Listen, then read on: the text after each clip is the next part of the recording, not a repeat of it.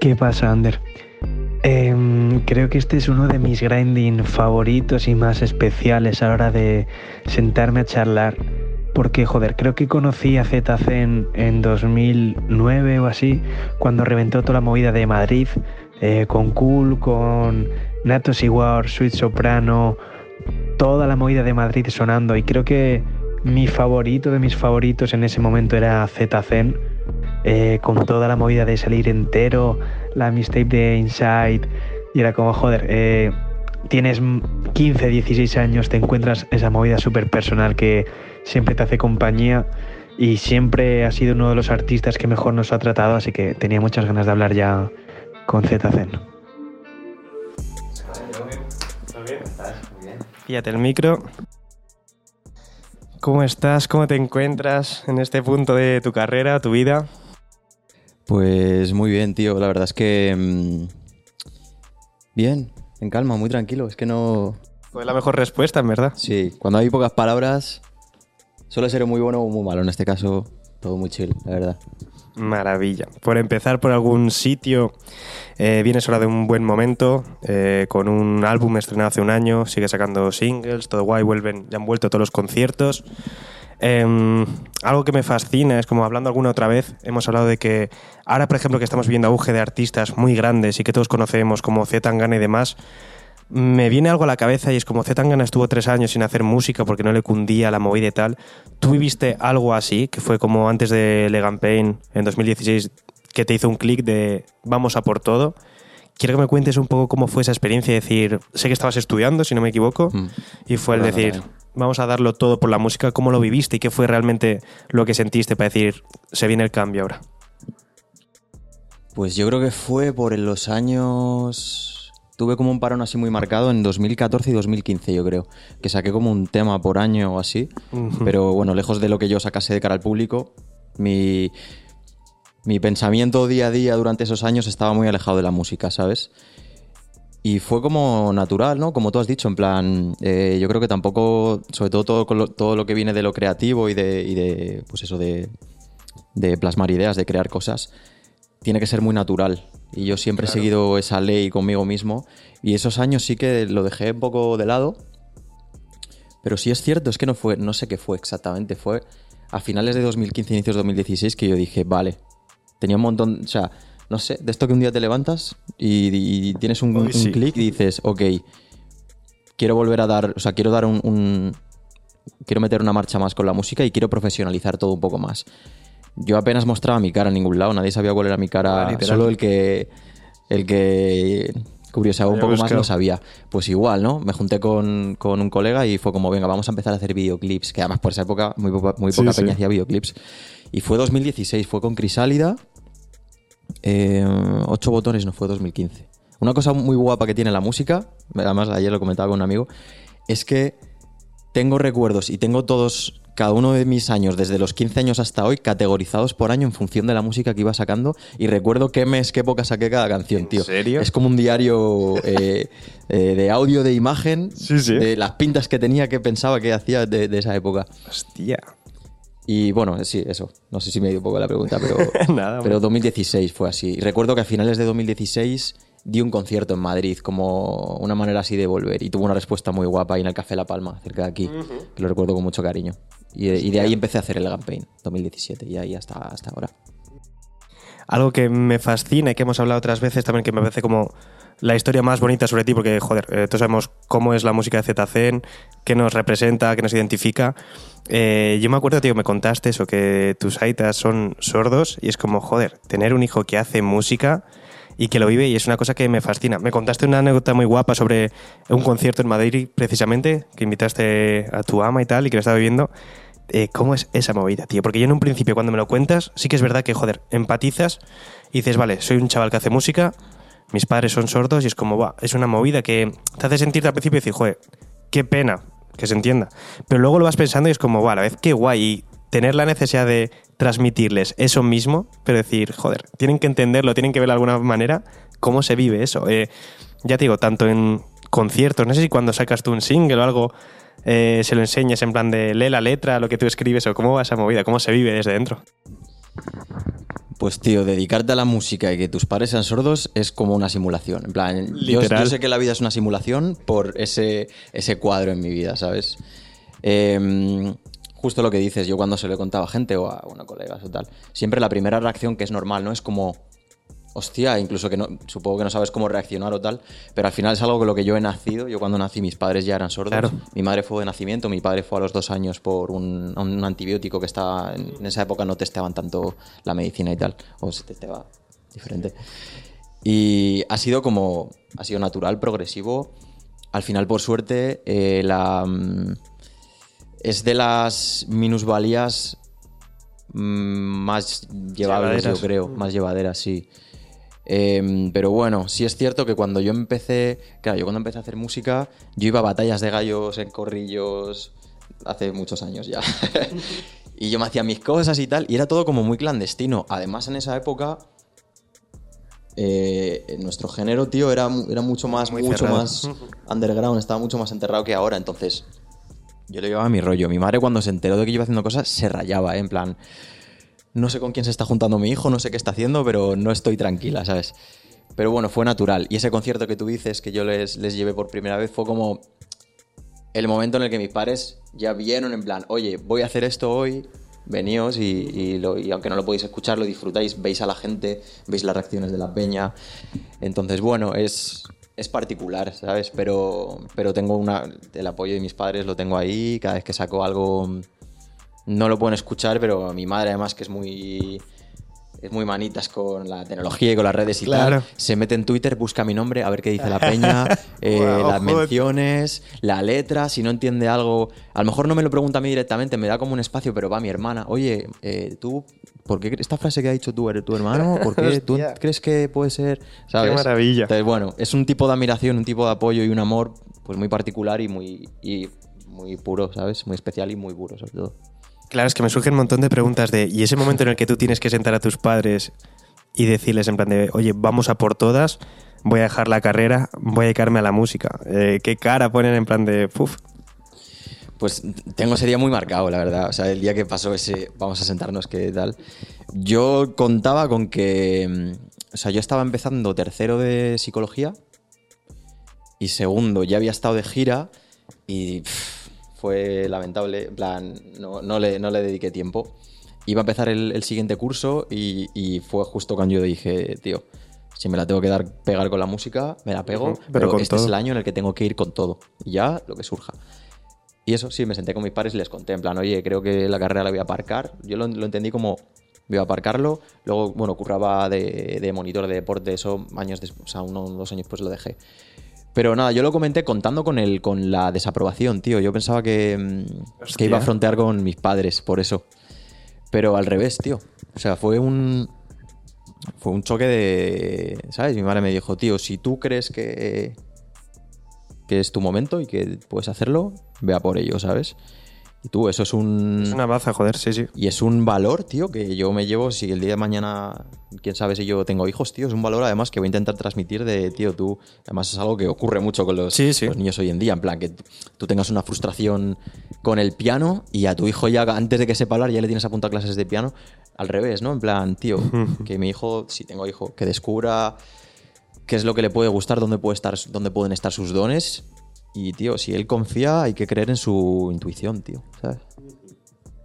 Yéndonos en materia, hablamos eso de todo el mundo reconoce la música de Zetacen. Por eso te mencionaba también un poco, si tu ama, por ejemplo, lee las letras, porque es como, joder, tiene un contenido emocional muy potente y escribes muy guay, muy bonito. Alguna vez también has mencionado lo de las presiones a que te sirve a ti de ver el cielo torcido. Así que es como que te lo he escuchado mil veces, pero nunca hemos hablado de decir de dónde surge eso, qué significa para ti, qué te representa. Eh, sinceramente no recuerdo dónde lo he dicho, dónde lo he dejado caer, no, no me acuerdo porque es, es como un concepto que, que ni siquiera yo he necesitado, o sea, no he tratado de transmitir para que la gente sepa Claro, que claro. yo hable de eso. No, es como una cosa muy propia, muy mía y es una, es una manera de decir que si yo me levanto y veo el cielo torcido, es como que ese día mm, proceso todo lo que veo, todos los, todos los sentidos los proceso de una manera como más creativa y todo tiene un enfoque más trascendental. Y ese día es cuando tengo que, cuando tengo que escribir o tengo que hacerme un ritmo o tengo que, ¿sabes? Que no es todos los días. Hay días que te levantas y Y lo sabes, lo sabes, que ese día tienes que sacar algo y que puede ser atemporal o puede ir a la basura directo, pero ese día tienes que. Un colega el otro día me hacía gracia porque hablando con él me decía, joder, es que estoy eh, yendo como al curro, escuchando mi propia música y claro, en plan de peña que escribí sobre vuestra vida, literalmente, que os inspiráis igual incluso en momentos malos de vuestra vida. O sea, yo entiendo que, por ejemplo, tú sí que utilizas parte como terapia al escribir. Puedes sacar la mierda, plasmarlo, ponerle palabras que siempre dicen que es como lo principal a un problema. Eh, te ayuda, o sea, ¿lo utilizas así? Sí, yo creo que es una terapia que llevo haciendo toda mi vida y no lo he sabido. Pero sí, completamente. Completamente. Mi colega decía movida en plan de, joder, es que eh, escribí esta canción por esta persona que ya no está, o escribí no sé qué, no sé cuánto, y realmente era como, joder, eh, que te duele un poco, te sana a la vez, pero es como decir, puf, ¿alguna vez eh, has escrito o has tenido alguna vivencia que estabas por escribir y decir, no puedo sacar esto, de qué forma lo escribo para que pueda estar en mi música? O que alguna vez te has cohibido o te has autocensurado de decir, esto no lo puedo contar, o... Muy buena pregunta, muy buena pregunta. Eh, pues tío, hay eh, dos cosas. La primera es que creo que prácticamente siempre he tratado no de contar vivencias concretas, sino las, las sensaciones que yo tengo de esas vivencias. Muchas veces es un poco más explícito, te puedes hacer una idea de, de en qué plano está expresando el artista eso que siente, qué es lo que está ocurriendo, y otras veces no, otras veces es como súper abstracto, y es bonito que al final la gente conecte con, esa, con esas sensaciones, pero de, con, de sus propios planos, sus propias vivencias. Entonces, por un lado, yo trato de dejar todo eso personal tan explícito, dejarlo guardado. Por otro, muchas veces es complicado. Y lo que tú dices, tío, yo tengo que hacer un proceso, ahí tengo como un ritual que me puede llevar varios días en el que tengo que abstraerme de, de si eso va a ver la luz, de si alguien va a opinar sobre eso, si va, ¿sabes? Si va a echarme un elogio, una crítica, lo va a analizar o tal. Tengo que abstraerme de todo eso porque si no, y me, ocurre mucho, tío, si no... Sacas nada. Si estoy escribiendo pensando en, en si va a ser un buen tema o si... Luego, tío, al, cabo de los días lo leo, lo escucho y digo, esto no, no, tiene, no tiene el 100% de pureza, está bastante mal cortado esto, ¿sabes? Entonces, es un proceso que he aprendido también con los años a, a separar también un poco el, alma del ego, ¿no? Como quien dice. Es complicado, tío. Tendría que sentarme en, frío y separar las ideas y explicarte eso bien, porque es, muy interesante, tío. Separarte de, eso, pero es, un trabajo. Eh, lo decíamos precisamente por esas cosas y demás que lo utilizas como terapia, mucha gente. Eh, joder, se dice, tío, que cuando eso, estás más jodido, estás más inspirado, acabas escribiendo más para sacártelo dentro y tal ponte que en tu carrera, ahora mismo en este punto, firmarías el dejar esa creatividad a algún lado, dejar ese proceso. Claro, tú ahora mismo tienes una vida encarrilada en cuanto a la música, tienes ingresos, estás disfrutando con el público, con publicaciones, con conciertos. Mm, ¿Dejarías un poco al lado todo eso por tener una estabilidad emocional tocha? Ni de coña, ¿no? No, no, no. Si hay algún precio a pagar, ya llevo tiempo gestionándolo y aprendiendo mucho a gestionarlo, tío, que ese aprendizaje también es muy, es muy valioso, tío, pero... ¿Qué va? O sea... Yo me considero muy afortunado a lo que me dedico, tío. Eh, también está, supongo que cada artista lo lleva a su manera, a su mundo. Pero yo he aprendido y estoy aprendiendo a, disciplinarme mucho conmigo mismo, a, separar un poco toda, esa, pureza que te comentaba antes y todo lo que tiene que ver con lo profesional, el, orden. Em, no sé, tío, y levantarme un día a las 7 de la mañana porque he querido yo, tío, y he querido ponerme a currar, en plan, todo eso no tiene precio, tío, y, y de hecho, no sé, igual no todos los días, pero trato casi todos los días de dedicar un momento a agradecer lo que tengo, ¿sabes? En plan, dejar de buscar lo que, Totalmente. peleas o, querer más de lo que tienes y agradecer, tío, dar las gracias, que además creo que es algo muy poderoso. Entonces, no, tío. Si, si hay algún precio a pagar más caro más adelante, lo voy a asumir, ¿sabes? ¿Te da miedo un poco cómo funciona la industria ahora mismo, que es todo en plan de súper fácil de quemar? Joder, a ti te ha gustado, hemos esperado un par de años incluso entre álbum y álbum, muchas veces. Ahora que va todo súper rápido, se queman las canciones, muchas el contenido es vacío, que está guay eso también, en plan de para echarte a bailar, pero por tu forma de trabajar, por tu forma de crear arte, te da un poco reparo. También has estado solo siempre, en cuanto a rodeado de mucha gente cercana, currando muy bien, pero has sido independiente toda la vida. Tú lo has dicho muchas veces, eh, aprendiste a producir en su momento, hacías todo, te grabas en tu casa. Mm. ¿Cómo conllevas, cómo convives con todo eso, que esa forma de hacer industria ahora mismo? Pues a hostias, la verdad. Eh, lo, lo acepto, tío, porque entiendo que es, es natural también eh, la velocidad a la que está yendo todo en general, tío. La tecnología va avanzando cada vez más rápido y cada vez tenemos más Literal. estímulos y cada vez necesitamos ser más eh, multitarea con todo y queremos que todo vaya súper rápido y que, yo qué sé, tío, la, la fórmula TikTok es como los tres primeros segundos no me interese, quiero otra cosa, tal. Pues con la música también ocurre. Entonces, bueno, es un poco la lucha de hasta qué punto me puedo adaptar a esto y hasta qué punto eh, voy a comprometer elementos esenciales de lo que yo hago. Es una lucha, tío, es una lucha. Eh, pero yo creo que un enfoque súper negativo y de esto es una mierda, es que, o sea, tío, yo la frase esta de, es que lo que, lo que antes se hacía, esa frase es una mierda. Y ha existido toda la vida. Y siempre una generación va detrás de la siguiente. Y eso yo creo que hace cuatro siglos también lo decían de los que venían antes. Entonces, cada vez que me viene esa palabra por, eh, ¿sabes? En, el plano que sea. Cada vez que me viene esa expresión, ese sentimiento, intento darme cuenta y decir, vale, eh, ¿qué puedes aprender aquí? Al final, adaptarse y abrir la mente es algo, tío, que, que tenemos que hacer todos los días si no quieres llegar a 60 años y no aguantarte ni a ti mismo, ¿sabes? Entonces, bueno, por pinzas, pero, pero aprendiendo mucho también, ¿eh? Y creo igualmente que tengo un público que, que valora mucho la música de absorción lenta, como digo yo. Por ahí te quería preguntar también, porque eh, la incursión del pop en los últimos años, en el rap y demás, joder, ha traído un cambio, de, muchos cambios musicales enormes, pero de temática también. Quiero decir, eh, ahora es mucho más común ver a gente hablando de amor, de sentimientos y demás en estas infusiones de sonidos nuevas eh, cercanas a lo urbano, tal. Em, joder, no es por desprestigiar, hay gente haciendo cosas muy guays y muy lícitas y lo que sea. Eh, tú escribes muy bonito, me gusta mucho. ¿Crees que tu público crece contigo? O sea, yo sé que hay artistas que, bueno, es súper lícito lo que hacen, pero que en un par de años ellos creo que son conscientes además, van a decir, joder, estoy haciendo algo vacío, que suena muy bien, pero bueno, es para quemar precisamente y que en un par de años yo sé que esto no va a tirar del carro.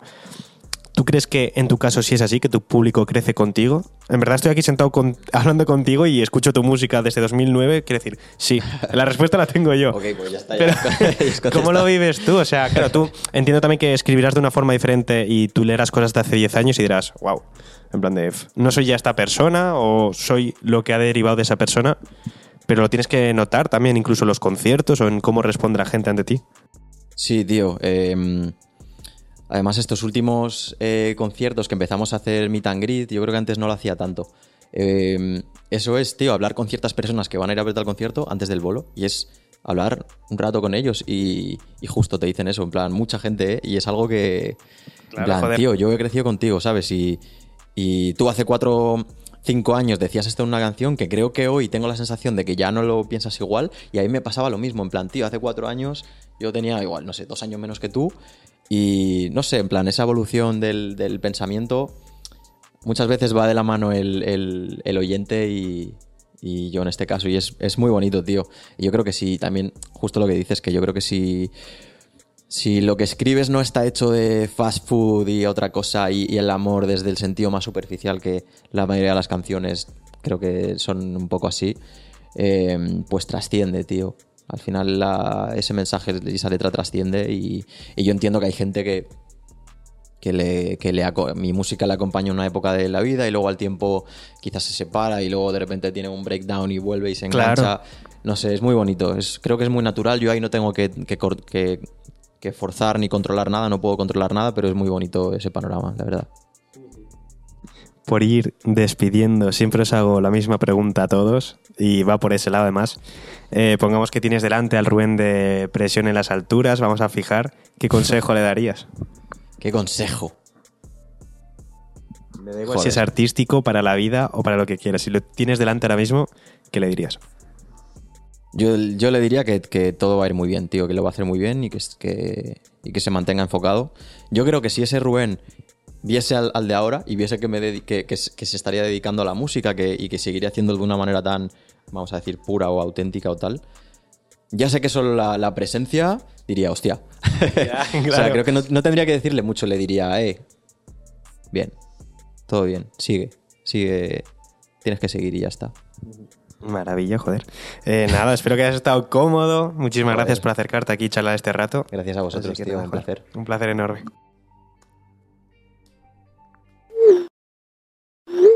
¿Qué tal? ¿Cómo lo has visto?